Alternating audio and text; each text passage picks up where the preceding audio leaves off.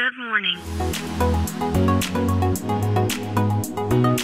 Bom dia, Califórnia. Bom dia, Brasil. Aqui quem fala é Felipe Janetti, diretamente de Palo Alto, Califórnia, no coração do Vale do Silício. Hoje é quarta-feira, dia 8 de fevereiro de 2023.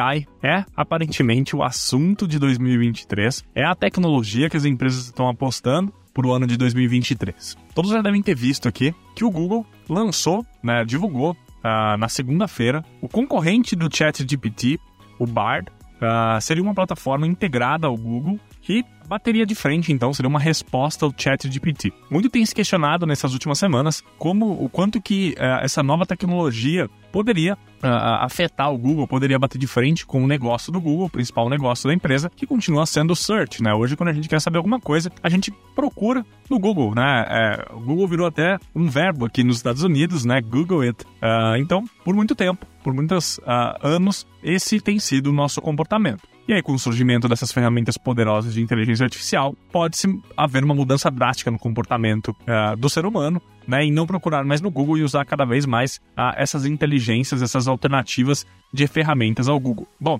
o Google não perdeu tempo, então, anunciou uh, o que, que seria, então, o concorrente e prometeu que nas próximas semanas vai ter, vai estar disponível para uma grande quantidade de pessoas ao redor do planeta. Mas não para por aí. Ontem, a Microsoft anunciou a integração do ChatGPT com o Bing, que é, a, a, a, é o, o, mecanismo de busca que a Microsoft tem insistido nos últimos anos, que teve pouco sucesso. Ah, ela não consegue chegar nem perto né, de uma fração do market share uh, do Google, mesmo integrando o Bing a todos os sistemas, né, a todos os computadores que usam sistemas da Microsoft. Então ela anunciou, né, logo depois do anúncio que o Google fez dessa ferramenta que concorre com o ChatGPT, a Microsoft anunciou a integração então do Bing com o Chat GPT. Bom, o resultado disso a gente não sabe quem vai levar, se vai ser Microsoft, vai ser Google ou qualquer outra empresa, mas a gente tem que ficar muito atento, porque, como eu disse, esse ano tende a ser o ano do AI e agora uh, o que o mercado está esperando é e a Apple e o Facebook e as outras big techs,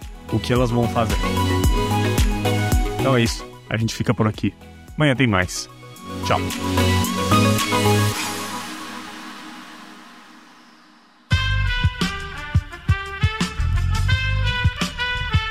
Esse podcast foi editado por Aerolitos Edição Inteligente.